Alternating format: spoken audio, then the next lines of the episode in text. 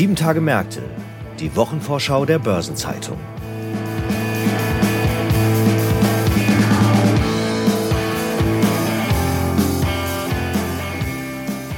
Ich begrüße Sie herzlich zur ersten Episode von Sieben Tage Märkte, der Wochenvorschau der Börsenzeitung im Jahr 2023.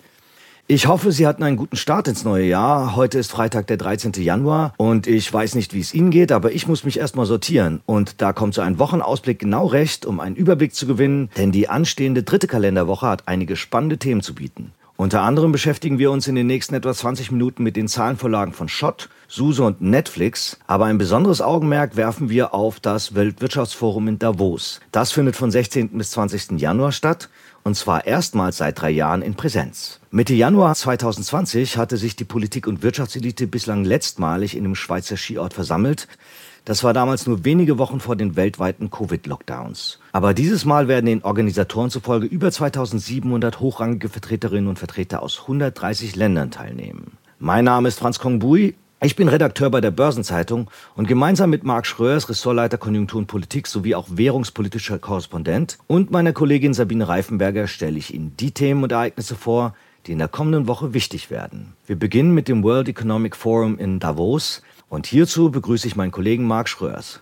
Hallo Marc. Hallo Franz, ich grüße dich. Marc, erstmals seit drei Jahren, wie erwähnt, findet das Weltwirtschaftsforum in Davos wieder als reguläres Wintertreffen im Januar vor Ort statt. Und wie ebenfalls bereits gesagt, kommen zahlreiche Vertreter der Politik- und Wirtschaftselite dort zusammen. Wer ist denn alles dabei und worum wird es gehen? Ja, Franz, ähm, absolut richtig. 2021, in der Hochphase der Corona-Krise, hatte das Treffen ja rein virtuell stattgefunden. 2022 dann ähm, wegen der Pandemie in den Frühsommer verlegt. Wie gesagt, jetzt zurück zur alten Tradition, Mitte Januar vor Ort, das Treffen. Ja, wie du schon gesagt hast, 2700 äh, Teilnehmer, 130 Länder, Politiker, Topmanager, Ökonomen, Wissenschaftler, Vertreter der Zivilgesellschaft, also NGOs. Die sind alle dabei. Die Gästeliste ist durchaus illuster. Beispielsweise aus Deutschland äh, kommt Bundeskanzler Olaf Scholz, Vizekanzler Robert Habeck, Finanzminister Christian Lindner. Aus Europa sind dabei beispielsweise EU-Kommissionspräsidentin Ursula von der Leyen und EZB-Präsidentin Christine Lagarde. Man muss sagen, es fehlen aber auch einige wichtige Namen auf der Liste. Ähm, das gilt insbesondere für US-Präsident Joe Biden und Chinas Präsident Xi Jinping. Ähm, wie gesagt, trotzdem illustrer Kreis. Ja, worum geht's? Ja, die Themen, äh, die in Davos zu diskutieren sein werden, sind ziemlich düster. Die Liste ist da wenig erquicklich. Ukraine-Krieg, Inflation, Rezessionsgefahr, Energiekrise, Klimawandel, Ernährungskrise. Die Liste der Krisen und der Herausforderungen ist lang. Ähm, das World Economic Forum selbst spricht davon, dass die Welt an einem kritischen Wendepunkt stehe. Insofern vieles äh, zu besprechen und womöglich oder im Idealfall Lösungen zu finden. Du nennst das Stichwort Krisen. Traditionell hat das World Economic Forum ja auch vor wenigen Tagen seinen Global Risks Report vorgelegt. Der wird die Debatten auch bei der Tagung wesentlich bestimmen. Was ist denn dieses Jahr die zentrale Botschaft dieses Reports? Ja, man muss sagen, dass der Bericht ähm, wohl so düster ausfällt wie noch nie, auch nach verbreiteter Einschätzung. Ähm, unser Kollege Andreas Hippin, der für uns, für die Börsenzeitung aus London berichtet als Korrespondent und der jetzt auch bei der Pressekonferenz des World Economic Forum dabei war und übrigens auch ein Interview mit der Geschäftsführerin Saida Saidi gemacht hat, hat in der Börsenzeitung von einem brutalen Weckruf geschrieben. So kann man es durchaus auch formulieren. Die Experten in dem äh, Bericht sprechen von einem oder sagen voraus ein unsicheres, turbulentes Jahrzehnt, waren sogar vor einem möglichen ersten Rückschritt für die Menschheit seit Jahrzehnten, also durchaus alarmistische Töne. Das World Economic Forum selbst spricht von Polykrisen, spricht da von einer neuen Wortschöpfung, also Krisen, die sich gegenseitig verstärken und verschlimmern. Ja, und letztlich auch von einem Teufelskreis, aus dem sich die Politik nicht mehr herausfindet. Umso wichtiger äh, Diskussionen, wie sie jetzt in Davos stattfinden. Ja, der Bericht heißt ja oder trägt den Titel Cooperation in a Fragmented World, also Zusammenarbeit in einer zersplitterten Welt. Und du sprichst jetzt auch von Polykrisen.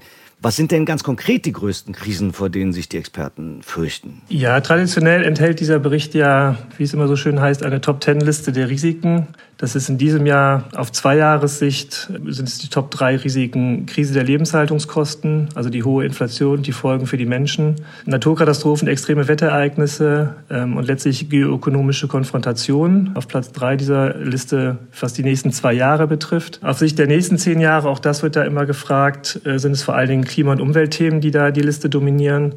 Die ersten drei Risiken, die da in der Liste auftauchen, sind da zum einen Scheitern bei der Abmilderung des Klimawandels, also beim Erreichen der Klimaziele, letztlich auch ein Scheitern bei der Anpassung an den Klimawandel und auf Platz drei Naturkatastrophen und extreme Wetterereignisse. Wie gesagt, das World Economic Forum spricht da von Polykrisen, die teilweise voneinander abhängig sind, sich gegenseitig beeinflussen und potenziell verschlimmern. Was jetzt besonders alarmistisch dann kommt, ist die Aussage, dass wegen dieses Gemischs an Risiken jeder neue Schock quasi zu einer Überforderung des Systems führen könnte. Also Sahidi verweist da beispielsweise auf einen möglichen neuen Virus oder aber einen neuen militärischen Konflikt. Ja, und da fällt es natürlich schwer, nicht an Taiwan zu denken, wo es ja große äh, Konflikte mit China gibt und letztlich dann auch mit den USA. Wie gesagt, die große Sorge ist, dass was immer jetzt noch oben drauf kommt, quasi wie so ein kleiner Funke dann halt das äh, fast zum äh, Brennen bringt. Das klingt alles echt nicht gut. Was folgt denn aus all dem aus Sicht des World Economic Forum? Wo liegen die größten Herausforderungen, beziehungsweise was muss angegangen werden? Ja, die zentralen Botschaften sind eigentlich drei. Also wie gesagt, zum einen wird gesprochen von einem Make-or-Break-Moment, wie es Zahidi sagt. Ähm, also das heißt, die Staaten sollen möglichst schnell, möglichst viel investieren in die Widerstandsfähigkeit ihrer Volkswirtschaften, in Wachstum, in Kooperation, um sich für die bekannten Risiken, aber auch für potenzielle neue Schocks zu wappnen. Die zweite zentrale Botschaft ist, über die kurzfristigen Probleme die langfristigen Gefahren nicht äh, aus dem Blick zu verlieren oder sogar sie durch das kurzfristige Handeln zu verschlimmern. Das gilt insbesondere natürlich für den Klimaschutz. Insgesamt plädiert das World Economic Forum dafür, den Klimaschutz und die menschliche Entwicklung absolut in den Mittelpunkt zu stellen.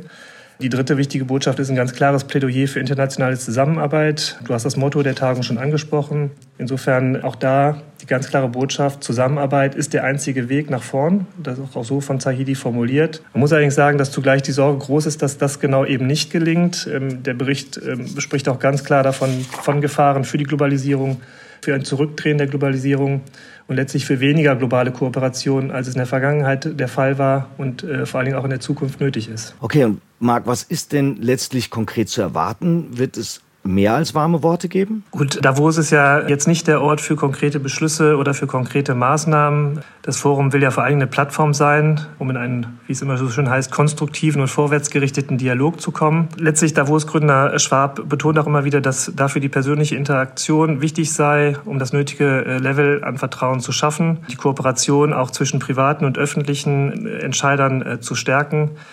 Wie gesagt, tatsächlich nicht konkrete Beschlüsse, gleichwohl die Hoffnung natürlich, dass es nicht bei warmen Worten bleibt, die dann schnell wieder vergessen sind, wenn alle zurück in der Heimat sind, ähm, sondern tatsächlich, dass das Fundament gelegt wird für konkrete globale Schritte äh, zur Bewältigung der großen Krisen, vor denen wir stehen. Ja, das verspricht wirklich eine spannende Veranstaltung zu werden, das Weltwirtschaftsforum, vielleicht mehr noch als in der Vergangenheit.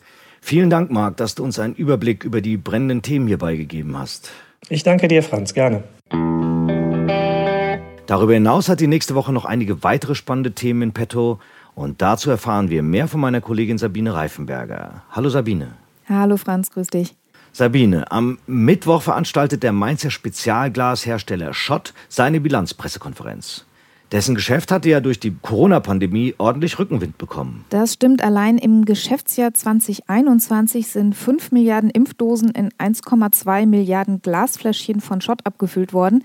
Die Pharmaindustrie ist aber nicht der einzige Abnehmer für Schottprodukte. Die Spezialglas- und Glaskeramiktechnik findet sich unter anderem auch in Hausgeräten oder in Industrieanwendungen. Allerdings, das muss man ganz klar sagen, steht im Moment die Pharmasparte natürlich ganz besonders unter Beobachtung. Ja, was ja in erster Linie daran liegt, dass der Markt ungeduldig auf weitere Updates zu einem möglichen Börsengang der Pharmasparte wartet. Aber hatte es nicht zuletzt Spekulationen gegeben, die IPO-Pläne könnten wegen des schwierigen Marktumfeldes auf Eis gelegt werden? Das ist richtig. Das Marktumfeld ist ja auch in der Tat im Moment nicht einfach. Allerdings hat Schott im vergangenen Jahr schon einiges dafür getan, dass man handlungsfähig wäre, wenn das Marktumfeld denn mal passt. Das Geschäft mit Pharmaverpackungen ist inzwischen gesellschaftsrechtlich eigenständig aufgestellt, firmiert unter Schott Pharma und dem Management zufolge eröffnet dieser Schritt eine Vielzahl von Optionen, eben auch einen möglichen Börsengang des Bereichs. Mit der neuen Struktur will das Unternehmen dann den Spielraum für organisches und anorganisches Wachstum vergrößern und auch Raum für Investitionen schaffen. Ja, und dann ist da ja noch ein anderes Thema. Ein sehr investitionsintensives Ziel hat Schott zuletzt ausgerufen, nämlich Nachhaltigkeit. Der Konzern will bis 2030 klimaneutral werden. Das klingt ganz schön ehrgeizig. Glasherstellung ist schließlich sehr energieintensiv. Das ist in der Tat ein großes Thema. Schott hat da als Industrieunternehmen in seiner Branche natürlich einen vergleichsweise hohen CO2-Ausstoß und ein wichtiger Baustein, um die Klimaneutralität zu erreichen, ist der Einsatz von grünem Wasserstoff. Der allerdings ist derzeit noch recht rar und es fehlt vor allen Dingen auch an der Infrastruktur, um den grünen Wasserstoff zu transportieren. CEO Frank Heinrich hat dazu kürzlich gesagt, man befinde sich beim Wasserstoffprojekt noch in einer Versuchsphase. Für den Einsatz im industriellen Maßstab braucht man in jedem Fall noch die erforderliche Infrastruktur, also beispielsweise Pipelines für den Transport. Das ist also noch ein Stück weit Zukunftsmusik, könnte sich aber als ein spannender Ansatz herausstellen. Am Donnerstag legt dann der Softwarekonzern SUSE die Jahreszahlen für das Geschäftsjahr 2022 vor.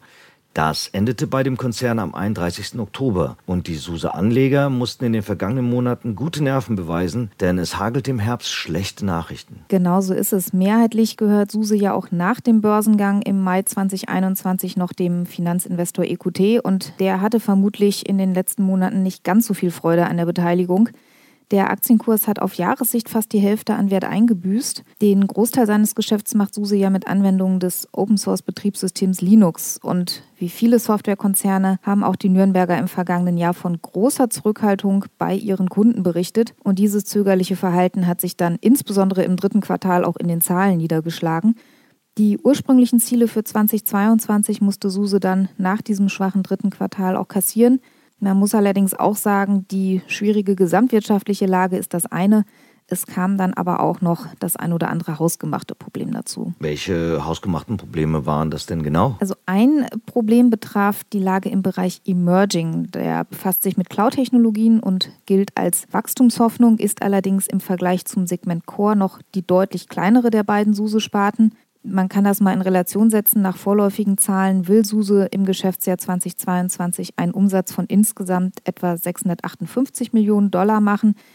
Rund 111 Millionen Dollar davon entfallen auf die Sparte Emerging. Und diesen Bereich hat SUSE Ende 2020 mit einem Zukauf gestärkt. Das war das Unternehmen Drencher und dessen Integration ist offenbar nicht ganz rund gelaufen.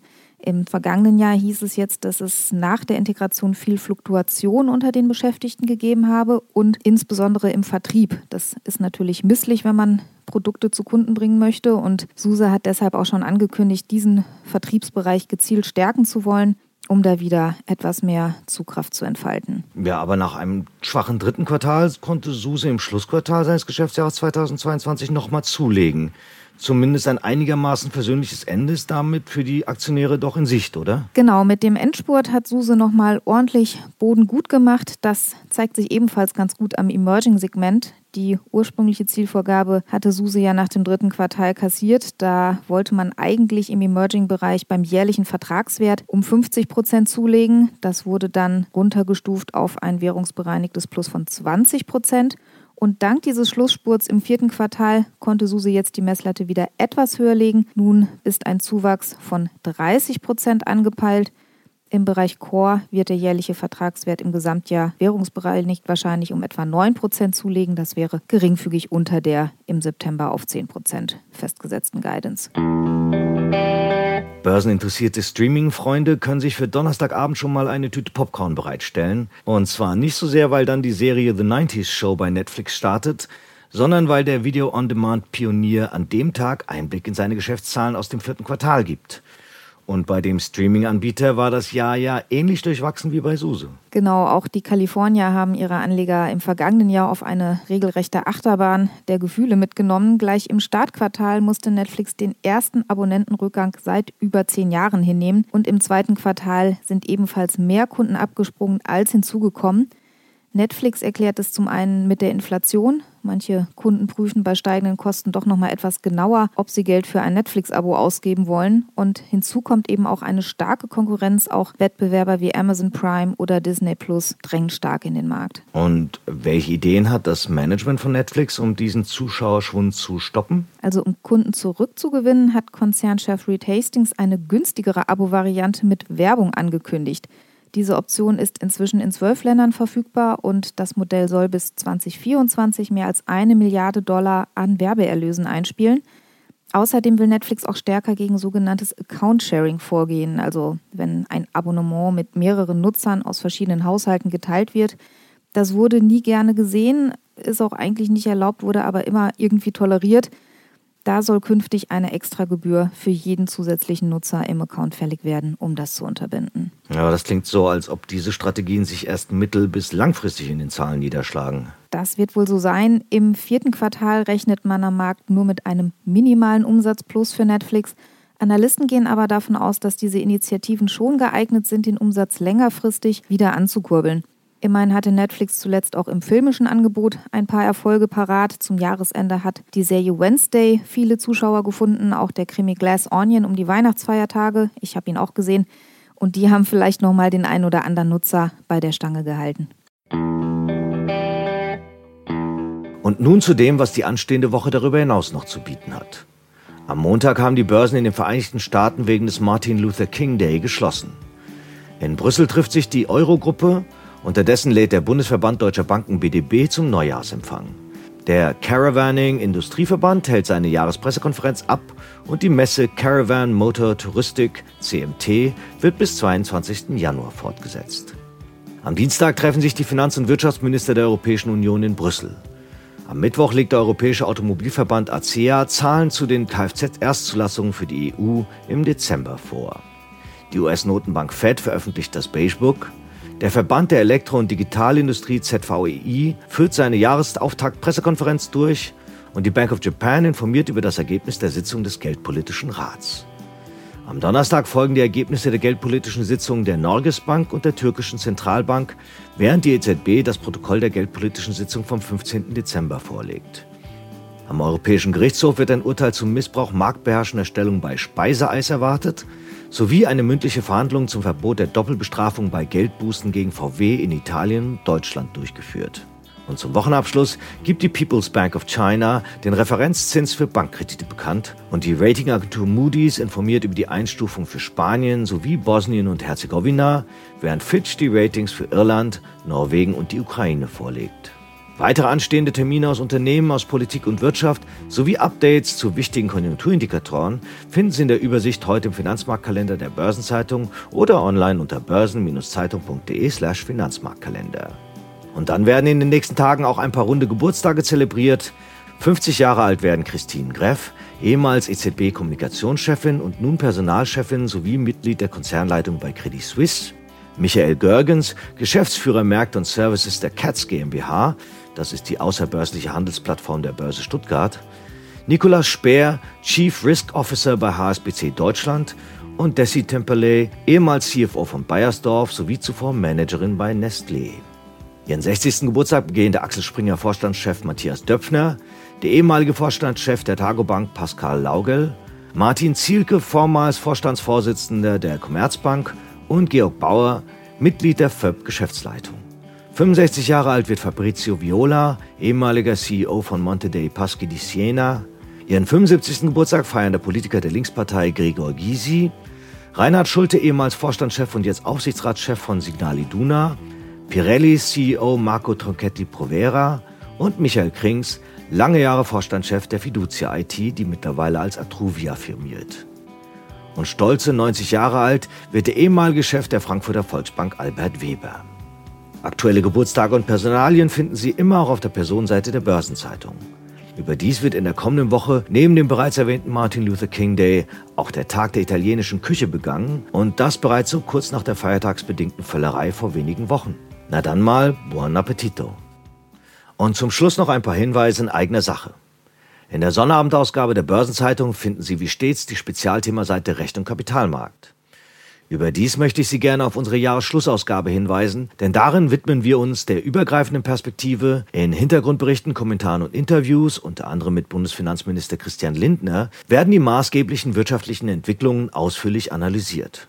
Für alle, die optimal informiert ins neue Jahr starten wollen, gibt es die gesamte Ausgabe kostenlos zum Download.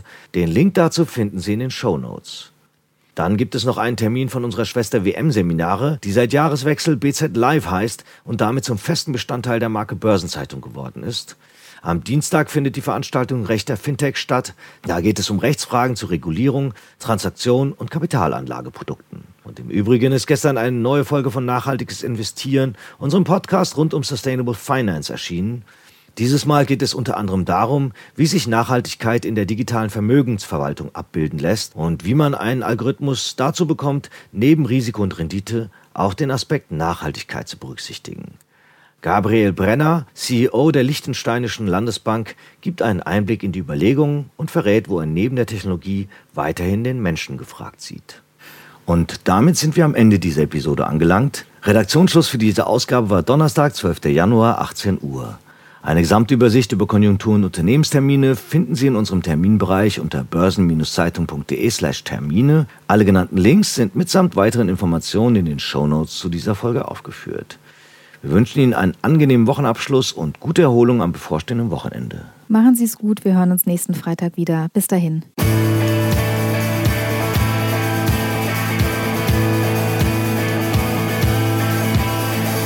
Das war Sieben Tage Märkte, die Wochenvorschau der Börsenzeitung.